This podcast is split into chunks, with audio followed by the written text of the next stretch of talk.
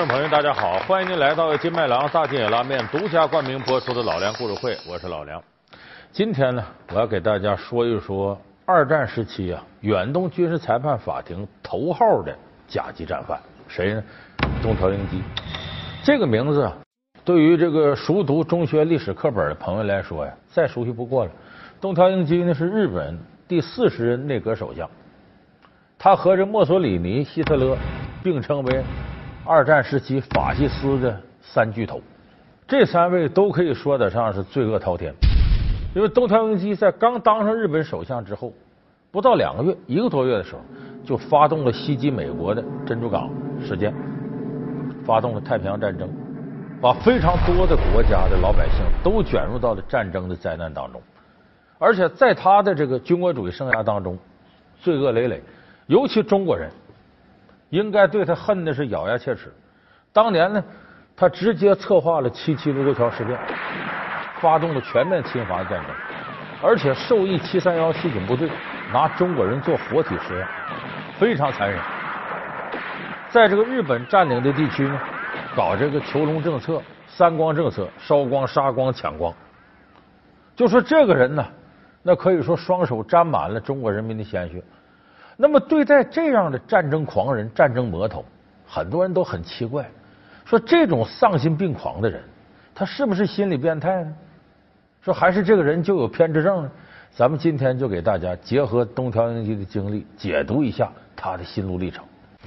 他挥舞起对外侵略的屠刀，向中国人民和世界人民欠下累累血债。他残暴凶狠，向日本士兵鼓吹，为了天皇，如果被俘就自杀。而自己真被俘虏时，却迟迟下不了手。这个战争的狂人面临正义的审判，其色厉内荏、贪生怕死的丑恶嘴脸暴露无遗。老梁故事会为您讲述东条英机。那么中国有句老话呢，叫“龙生龙，凤生凤，老鼠儿子会打洞”。这个搁到东条英机身上是非常合适的。东条英机呢，是一八八四年生人，他爸爸不是普通人，是个老牌的侵华分子，也是日本军界呢鼎鼎大名的人物，叫东条英教。他父亲当年呢，直接参与了甲午中日战争。咱们都知道甲午中日战争最后的结局。北洋水师被打的稀里哗啦的，签订了丧权辱国马关条约，又割地又赔款。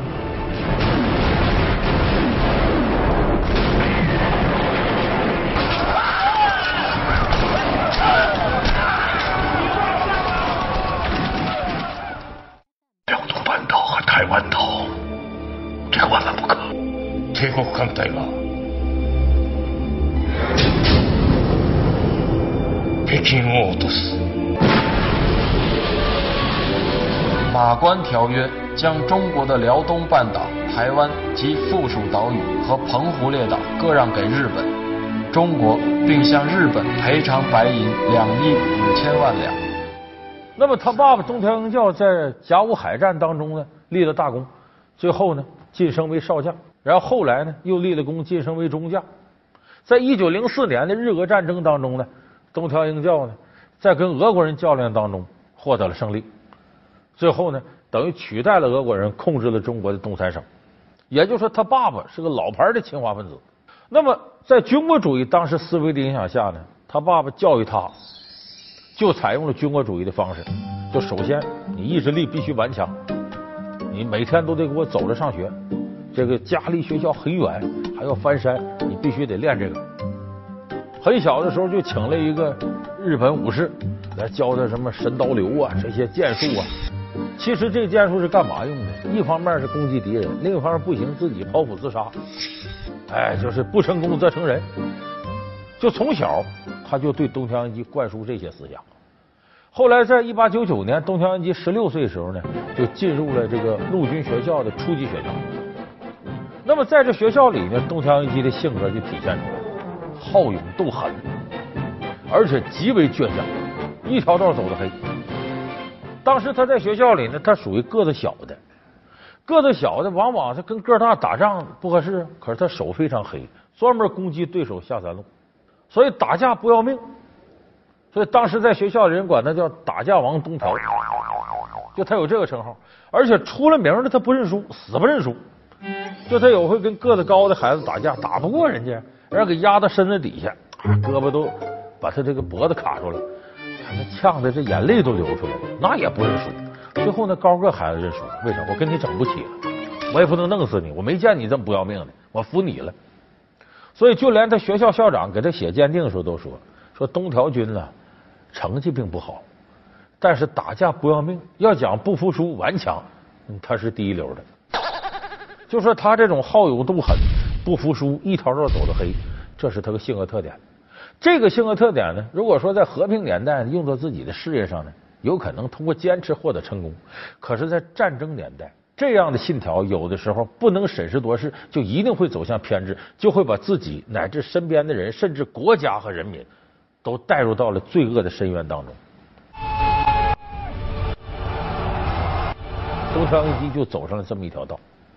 你看，典型的，一九四一年十月份，他呢作为陆军大将，当上了这个日本的首相。结果当首相一个多月，一九四一年十二月七号，大家都知道珍珠港事件，突袭珍珠港，跟美国开战。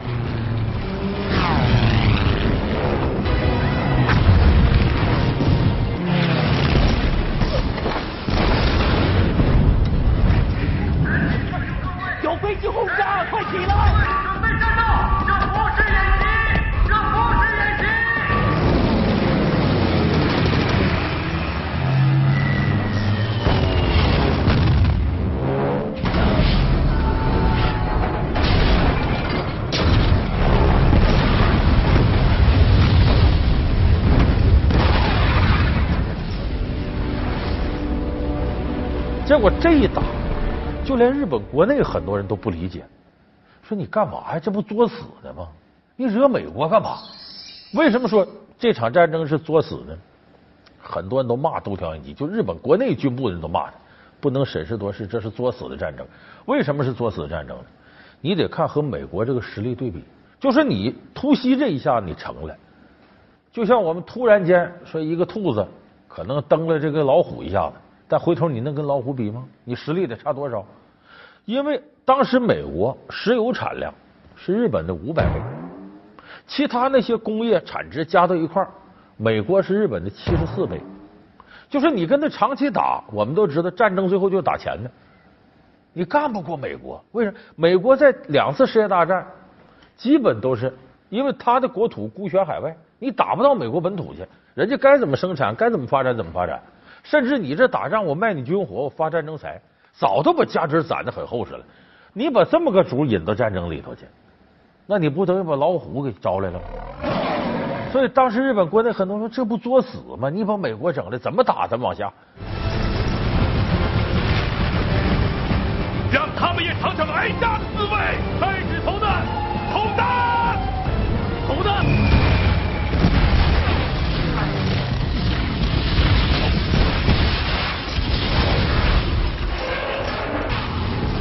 有人当时日本国内的军部人都估算说，我们要跟美国真要大海战打了，打不到三年，国内啥船都没有，都得打光了。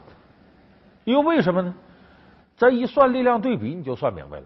当时从力量上看，日本总共有二百二十万陆军，百分之七十在中国战场上。说剩下这些陆军几十万跟美国打呗，问题是呢，太平洋海战都是岛国，陆军你派不过去，所以只能依赖海军和空军。海军呢？日本当时海军就三十五万人，海军的这个飞机和空军加在一块七千架飞机，就是你这些兵力，你把这个东南亚、南亚、太平洋这些岛国你都占过来，战线拉的太长，根本人就不够使。就你越打人越少，越打人越少，最后你这些地方都白占。所以当时日本国内很多军部的人讽刺东条英机，说他就是个上等兵首相。啥意思？上等名就班长，意思东条英机呀就配当个班长，结果当成首相了。一个班呢拥有十挺机枪，只要超过十挺机枪，东条英机就算不过账来了。所以日本军部人把他比喻成木屐。啥叫木屐？就我们说塌了板，日本的塌了板，意思是像东条英机这样的就得在脚底下待着，你给他捧脑袋顶上他就惹事儿。所以就说东条英机对战争的判断，这个能力连日本国内的他的法西斯同党都不认可。就他就是一个头脑极为狂热的，而且我认准这事行，你谁拦不住，就这么干，我作死，我作死我也认了。所以他和美国开战，这是地道的作死。这个作死还体现在什么上？你往下打，你就发现了，打着打着日本就不行了。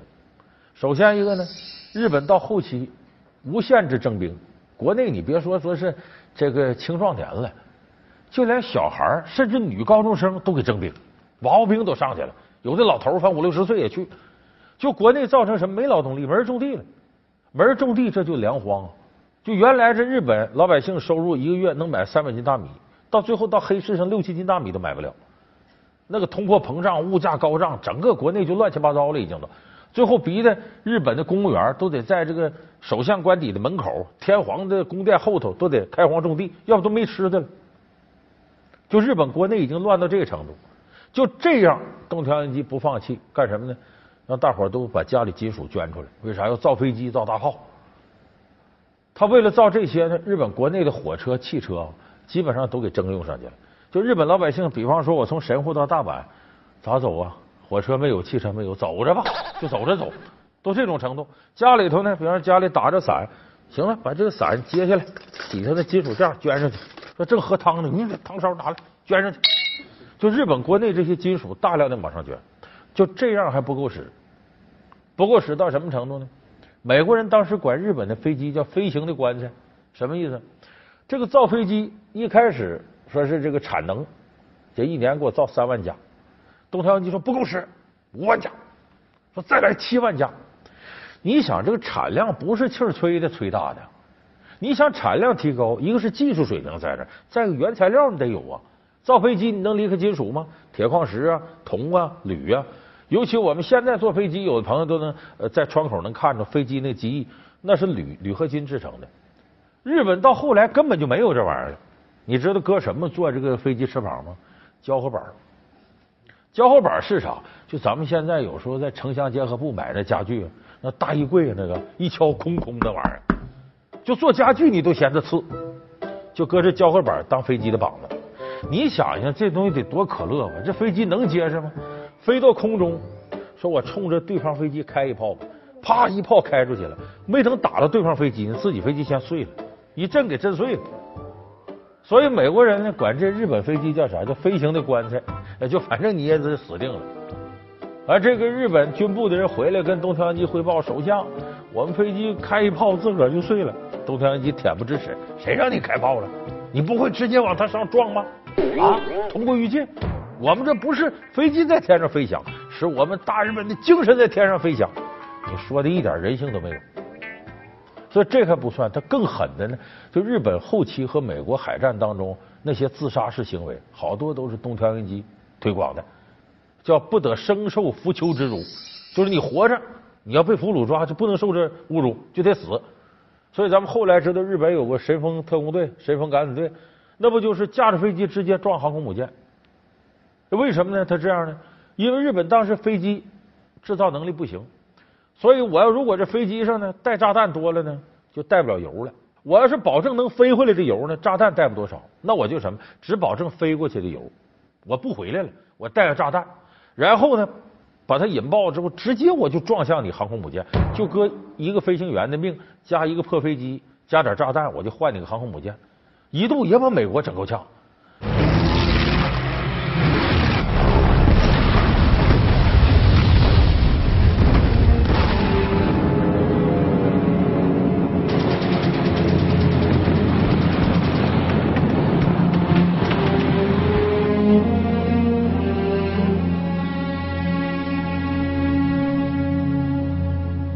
后来你这这能有多少人呢？说白了，飞行员能有多少个？你是架不住这么死啊！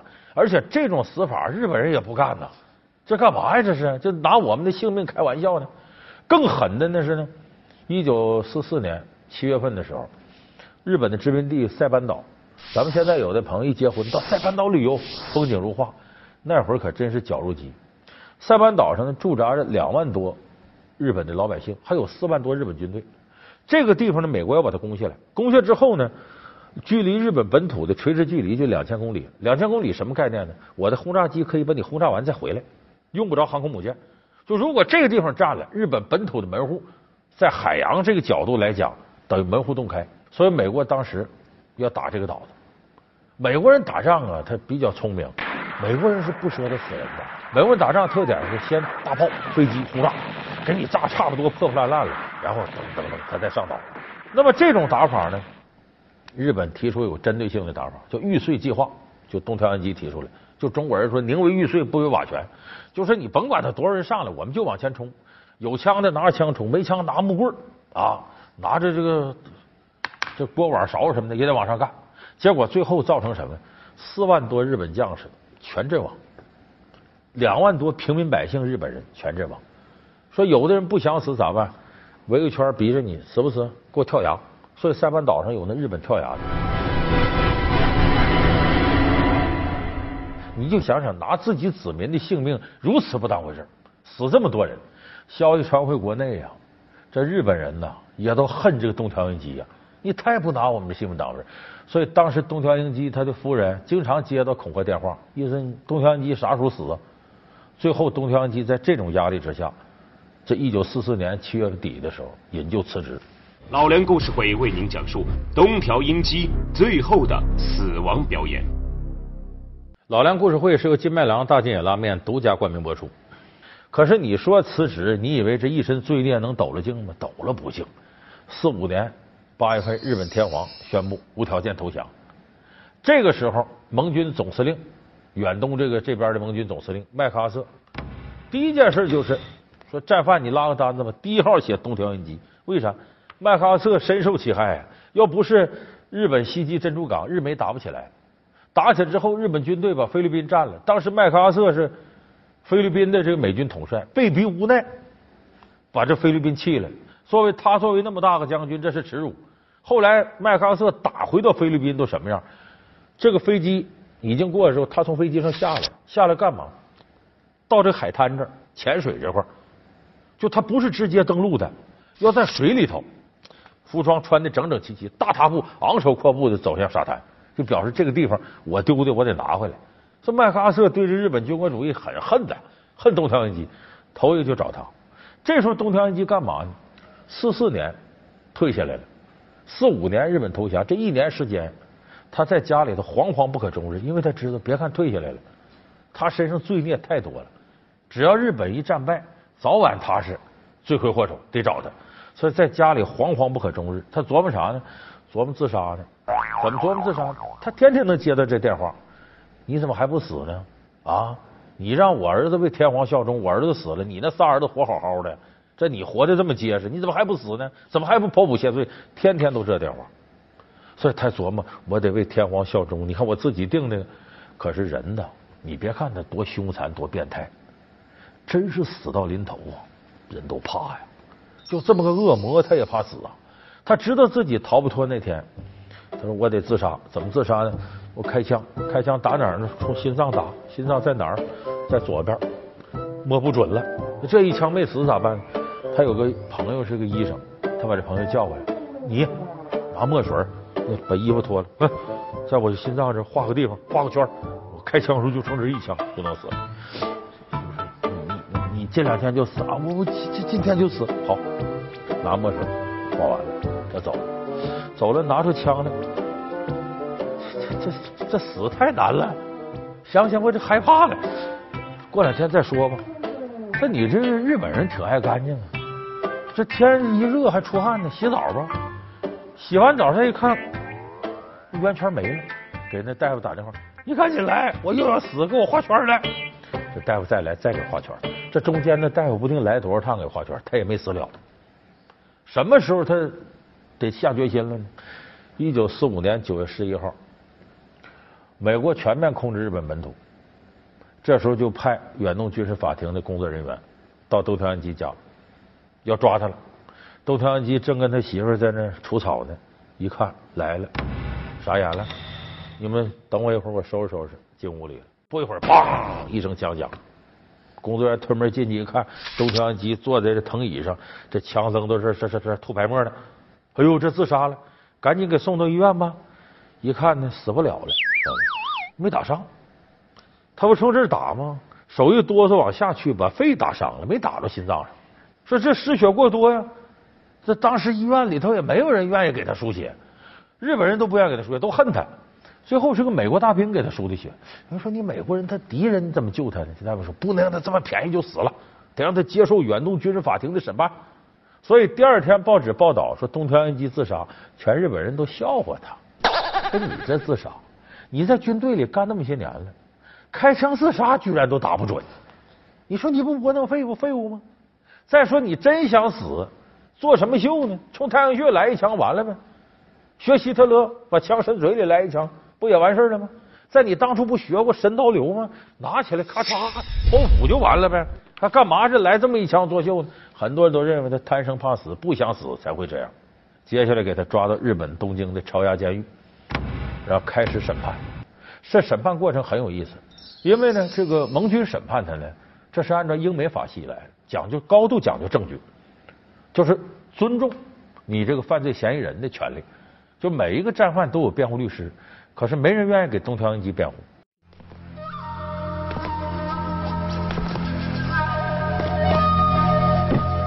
被告人東條秀樹は自分自身が法廷にて証言する以外いかなる証人も召喚せずまたいかなる証拠も提出いたしません。以上です。东条英机也知道辩护也没用，甚至呢就跟他在一块儿的。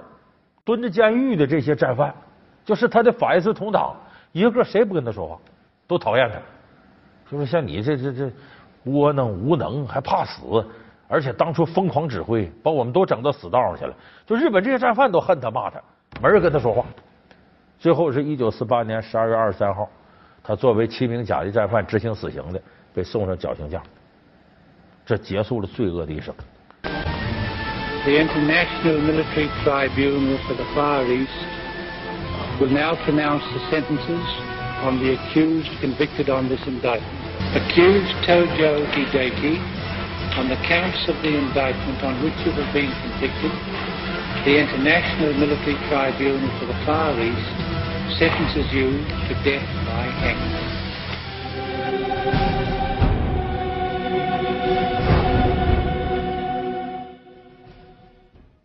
你看，就这么一个主，就是我们怎么去评价他？